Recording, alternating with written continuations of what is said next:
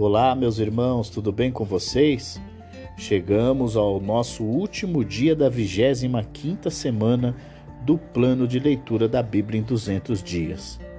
Hoje é o nosso dia de número 174 e a leitura foi no livro de Atos a partir do capítulo 26. Encerramos o livro de Atos e começamos o livro de Romanos, indo até o capítulo de número 4. Em Atos, capítulo de número 26, quando recebeu permissão para falar, Paulo deu graças por estar diante de um rei que conhecia a lei e os profetas. Paulo ficou satisfeito por finalmente ter a oportunidade de apresentar o seu caso a um governante que tinha um bom conhecimento da religião judaica. Seu relato dos eventos foi semelhante ao que ele deu à turba de judeus em Jerusalém dois anos antes, mas com uma mudança ocasional de ênfase para se adequar ao público presente. Com a maioria dos judeus leais, Paulo cria na ressurreição dos mortos. Mas quando pregou que a ressurreição de Jesus trouxe as esperanças de longa data dos judeus ao cumprimento, eles o perseguiram. Até certo ponto, Paulo conseguia entender o sentimento dos judeus, porque ele próprio uma vez perseguiu os seguidores de Jesus. Mas o Senhor Jesus ressuscitado apareceu a ele e o enviou para pregar o perdão dos pecados a todas as pessoas, tanto judeus como gentios. Paulo obedeceu de bom grado, porque agora viu que a salvação trazida por Jesus, o Messias, era o cumprimento de tudo que a lei e os profetas predisseram. Festo não conseguiu acompanhar o argumento de forma alguma e pensou que Paulo estava louco. Agripa, entretanto, estava familiarizado com as escrituras do Antigo Testamento e entendeu o que Paulo estava dizendo. Paulo, portanto, apelou a ele por apoio. Agripa respondeu despreocupado ou sarcasticamente que Paulo estava excessivamente entusiasmado se pensasse que poderia convertê-lo ao cristianismo em tão pouco tempo. No entanto, ele foi honesto o suficiente para admitir que Paulo não havia feito nada que merecesse prisão. Em Atos capítulo de número 27, após ser ouvido pelo rei Agripa, Paulo é transferido sob escolta romana para a Itália. Ali ele deveria comparecer diante do imperador. Festo providenciou para, um, para que um centurião e uma, e uma unidade de soldados romanos levasse Paulo, junto com vários outros prisioneiros, a Roma. Dois cristãos também foram com Paulo, seu amigo leal Lucas e um líder da igreja de Tessalônica chamado Aristarco. Eles começaram a jornada em um navio que os levou até Mira, na Ásia Menor. Lá eles mudaram para um dos enormes navios de grãos que navegavam entre Alexandria e a Itália. Depois de vários dias, eles chegaram à ilha de Creta, em bons portos. Paulo aconselhou os oficiais do navio a não navegar mais até que a perigosa temporada de inverno tivesse passado. Mas eles rejeitaram o conselho de Paulo e decidiram seguir para o próximo porto cretense, Feneci, que consideraram um lugar melhor para passar o inverno. Logo todos ficaram tristes por não terem dado ouvidos a Paulo. Uma forte tempestade caiu e parecia certo que o navio iria afundar e todos a bordo se afogariam. Paulo acreditava de outra forma. Deus havia lhe garantido que, embora o navio fosse perdido, todos a bordo seriam salvos e o próprio Paulo acabaria por chegar a Roma. As qualidades naturais de liderança de Paulo logo viram assumir o controle da situação. Apesar de ser um prisioneiro, quando o navio estava prestes a encalhar e alguns marinheiros tentaram escapar, a guarda romana obedeceu ao conselho de Paulo e os deteve. Quando Paulo advertiu que as pessoas estavam arriscando suas vidas por ficar tanto tempo sem comer, os oficiais do navio também deram ouvidos às suas palavras. Somente o respeito do centurião por Paulo impediu os soldados de matar os prisioneiros quando o navio se partiu. No final, todos que estavam a bordo do navio escaparam com segurança para a terra. Em Atos capítulo de número 28, ao desembarcar na ilha chamada Malta, eles procuraram fazer uma fogueira.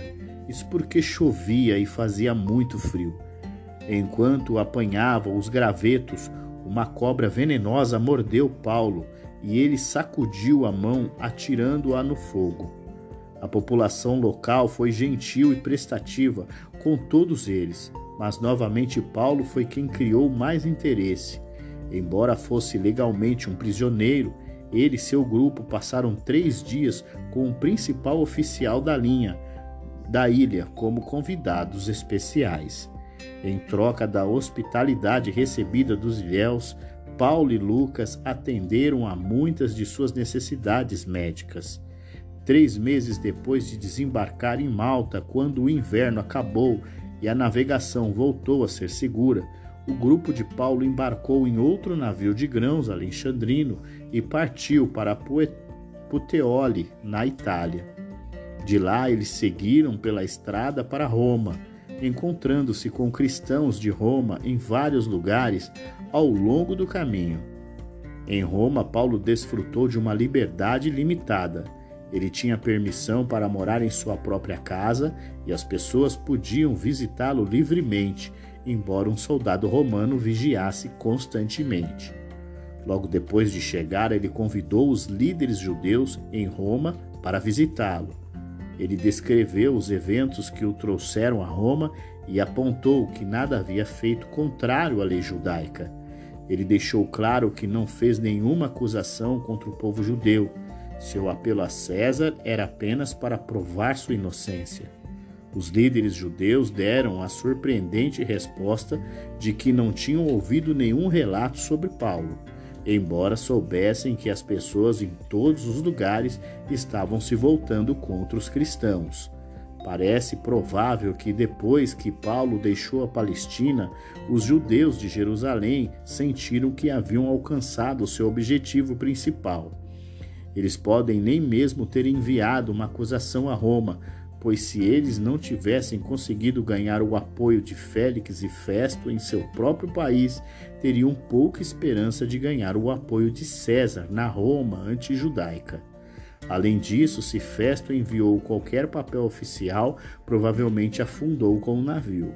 Como de costume, Paulo pregou sua mensagem aos judeus primeiro, mostrando no Antigo Testamento que o, que o evangelho que ele pregava era o verdadeiro cumprimento da religião de Israel. Mas, como em outros lugares, a maioria dos judeus rejeitou sua mensagem. Isto também, disse Paulo, havia sido predito nas Escrituras no Antigo Testamento. Portanto, ele voltaria mais uma vez e proclamaria a mensagem aos gentios, e eles acreditariam. A prisão domiciliar de dois anos de Paulo provavelmente incluiu um período fixo de 18 meses durante o qual seus acusadores poderiam apresentar o caso, se, como parecesse provável, os judeus de Jerusalém não apresentassem nenhum caso, as autoridades de Roma não poderiam agir. Qualquer outra correspondência relevante entre Roma e as autoridades da Palestina seria responsável pelos seis meses restantes. O ponto que Lucas enfatiza a respeito dos dois anos de Paulo em Roma é positivo, a saber, que o principal representante do cristianismo tinha permissão para pregar o evangelho livremente em Roma e os oficiais romanos tinham conhecimento de primeira mão de sua atividade. Claramente, as autoridades romanas não consideravam o cristianismo uma religião ilegal ou politicamente perigosa. Paulo proclamou o reino de Deus no coração do império, assim como o havia proclamado em outro lugar. E assim nós encerramos o livro de Atos e começamos agora o livro de Romanos. Em Romanos capítulo de número 1, ao saudar a igreja, Paulo fala acerca do chamado, da vocação celestial que eles receberam. Por causa disso, o apóstolo não cessa de interceder e dar graças a Deus pela vida deles, porque a notícia da fé dos cristãos de Roma se espalhava por todo o mundo. Seguindo a prática da época, Paulo se apresenta no início de sua carta. Ele é um servo e apóstolo de Deus chamado para pregar o Evangelho. Esse Evangelho ou Boas Novas foi prometido nos escritos do Antigo Testamento e se tornou uma realidade por meio de Jesus Cristo. Quanto à sua humanidade, Jesus era descendente de Davi, mas quanto à sua divindade, ele é o Filho de Deus, fato demonstrado de forma clara e poderosa por sua ressurreição. Este Jesus é quem deu a Paulo a tarefa de levar o Evangelho às pessoas de todas as nações, razão pela qual ele agora escreve às pessoas em Roma. As igrejas em todos os lugares sabem sobre a fé dos cristãos romanos. Paulo não ora apenas por eles, mas também deseja visitá-los, para que ele e eles sejam fortalecidos e aproveitem os dons espirituais uns dos outros. Até agora ele não pôde visitá-los, embora muitas vezes quisesse. Seu dever é pregar o Evangelho às pessoas de todas as nações e culturas e isso o torna ainda mais ansioso para visitar Roma. Paulo então dá um resumo do assunto que ele irá expor nos próximos capítulos. Ele deseja que seus leitores tenham a mesma confiança que ele tem no Evangelho, pois o Evangelho é a única esperança da humanidade. As pessoas, por causa de seus pecados, são fracas e incapazes de salvar a si mesmas, mas Deus, em seu poder, pode salvá-las do pecado e aceitá-las como justas aos seus olhos. Por meio do Evangelho, Deus pode corrigir as pessoas consigo mesmo e ainda assim ser justo. Mas, embora essa salvação esteja disponível para todos, ela é eficaz apenas na vida daqueles que creem. Somente pela fé e nunca pelas obras, os pecadores podem receber o status de justiça que Deus, em sua graça, dá. Porque Deus é santo, justo e verdadeiro. Ele tem uma atitude de ira ou raiva justa contra tudo que está errado. Ele se opõe ao pecado em todas as suas formas e, portanto, os pecadores culpados estão sob o seu julgamento. Os gentios podem não ter recebido o ensino sobre Deus que os judeus receberam, mas eles não podem se desculpar dizendo que não sabem nada sobre Deus. O universo criado deve dizer a eles que existe um ser supremo, um Criador poderoso, a quem eles devem adorar. Em vez de dar glória a Deus, porém, as pessoas o insultaram. Em vez de adorá-lo como Criador, eles fizeram das coisas criadas seus ídolos. Eles afirmam ser sábios, mas na verdade são tolos. Os ídolos não têm vida, e como resultado, aqueles que os adoram se sentem livres para praticar todos os tipos de pecado, sem medo de punição. Mas Deus não ignora os seus pecados. E uma forma de puni-los é deixando-os seguir seus próprios desejos pecaminosos. Como resultado, eles se aprofundam cada vez mais no pecado, tanto homem como mulheres, e no devido tempo colhem os frutos de seu comportamento pecaminoso. O pecado não se limita a um comportamento sexual degradante. Seus efeitos são vistos em todas as partes do caráter humano, pois corrompe os sentimentos íntimos das pessoas e estraga os seus relacionamentos pessoais.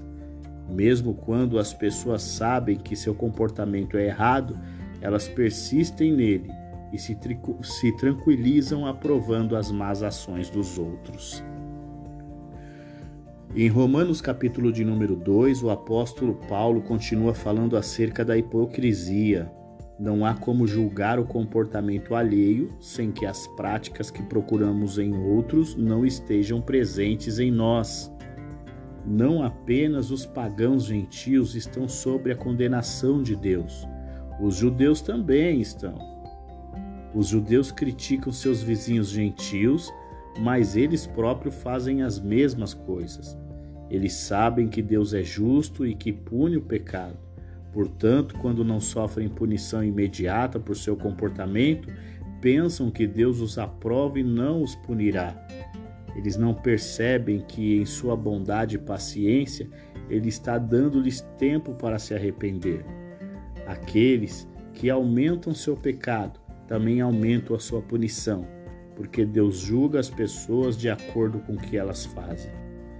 É, eles se enganam se pensam que podem viver como quiserem e ainda reivindicar a vida eterna.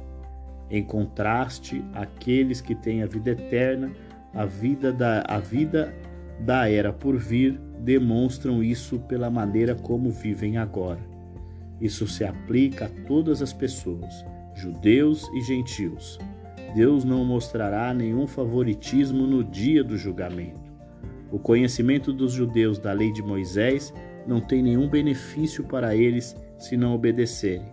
Na verdade, se as pessoas conhecem a lei e a desobedecem, serão punidas mais severamente do que aqueles que nunca ouviram falar dela. Deus julgará os judeus de acordo com a lei de Moisés, mas não os gentios, pois eles não deu, pois ele não deu a lei de Moisés aos gentios. No entanto, os gentios têm uma consciência que, embora não seja um padrão tão claro quanto a lei, dá-lhes pelo menos algum conhecimento do certo e do errado. A consciência é como uma lei em seus próprios corações, e Deus os julga de acordo com a sua obediência ou desobediência a essa. Os judeus se orgulhavam das bênçãos que desfrutava como povo de Deus. Eles se gabavam de que conheciam a lei de Deus e pensavam que poderiam ensiná-la a outros, mas eles próprios não praticavam o que ensinavam, e assim envergonhavam o nome de Deus. Paulo lembra aos judeus que ritos religiosos como a circuncisão não têm valor, a menos que a vida da pessoa esteja de acordo com o significado do rito. A circuncisão foi um sinal que Deus deu a Israel que falava de purificação e santidade mas uma pessoa incircuncisa com uma vida pura é mais aceitável a Deus do que uma pessoa circuncidada e com uma vida impura. Os verdadeiros judeus, o verdadeiro povo de Deus, são aqueles que têm a marca da circuncisão, mas aqueles que têm o coração puro. Em Romanos capítulo de número 3, Paulo começa falando sobre a fidelidade e a justiça de Deus. Ele afirma que elas são independentes da nossa opinião e comportamento. Na verdade, a nossa injustiça e pecado confirma a fidelidade e justiça de Deus. Muitos judeus podem argumentar com Paulo fazendo-lhe uma pergunta bastante óbvia. Se o que ele disse era verdade, por que Deus escolheu Israel como seu povo especial? Paulo responde que Deus os escolheu para que por meio deles pudesse se dar a conhecer as pessoas do mundo. As escrituras do Antigo Testamento, por exemplo, foram dadas à raça humana por meio dos judeus. A triste verdade é que muitos desses judeus favorecidos se mostraram infiéis a Deus, mas ele ainda está disposto a salvá-los. Na verdade, sua infidelidade mostra apenas o quão fiel é Deus. Existem alguns, no entanto, que contestam a verdade do ensino de Paulo. Eles argumentam irreverentemente que, se sua incredulidade mostrou a justiça de Deus mais claramente, foi a serviço de Deus, e Deus é, portanto, injusto em puni-los. Certamente não, responde Paulo. Se fosse esse o caso, nunca poderia haver quaisquer padrão de julgamento. Consequentemente, Deus nunca poderia julgar o mundo. Se os judeus vão argumentar assim, diz Paulo, por que o acusam de ser um pecador por causa das coisas que ele ensina? Por seu argumento, o pecado de Paulo ajudaria a mostrar a justiça de Deus da mesma forma. No final, esse raciocínio levaria as pessoas à perigosa crença de que podem fazer o mal para obter um resultado favorável. De sua discussão sobre o estado dos mundos gentil e judeu, Paulo conclui que toda a raça humana está sob o poder do pecado. Ele cita as escrituras do Antigo Testamento para mostrar como o pecado afeta cada parte da vida humana. O pecado faz com que as pessoas sejam rebeldes contra Deus, tanto em seus pensamentos quanto em suas ações. Faz com que sua fala seja prejudicial e destrutiva e seus planos sejam violentamente egoístas. Não têm respeito por Deus, mas vivem para ganhar a si mesmos. Essas escrituras foram escritas originalmente não em relação aos gentios, mas em relação aos judeus, a quem Deus deu sua lei. Mas se o povo judeu é julgado culpado por não poder guardar a lei de Deus, os gentios que apresentam as mesmas características também devem estar sob a condenação de Deus. Toda a raça humana é culpada, e a lei nada pode fazer a não ser mostrar essa culpa. Não há possibilidade de uma pessoa ser colocada bem aos olhos de Deus por guardar os seus mandamentos.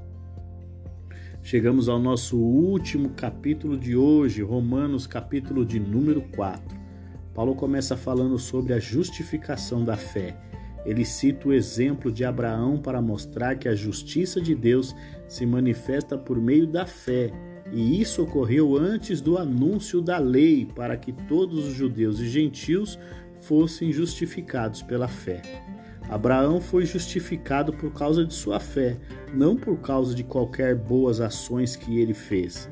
A justiça é um bom é um dom recebido pela fé, não o pagamento pelo trabalho de uma, que uma pessoa faz. Davi, assim como Abraão, sabia que a justiça vem somente por meio da graça de Deus, não por meio das boas obras.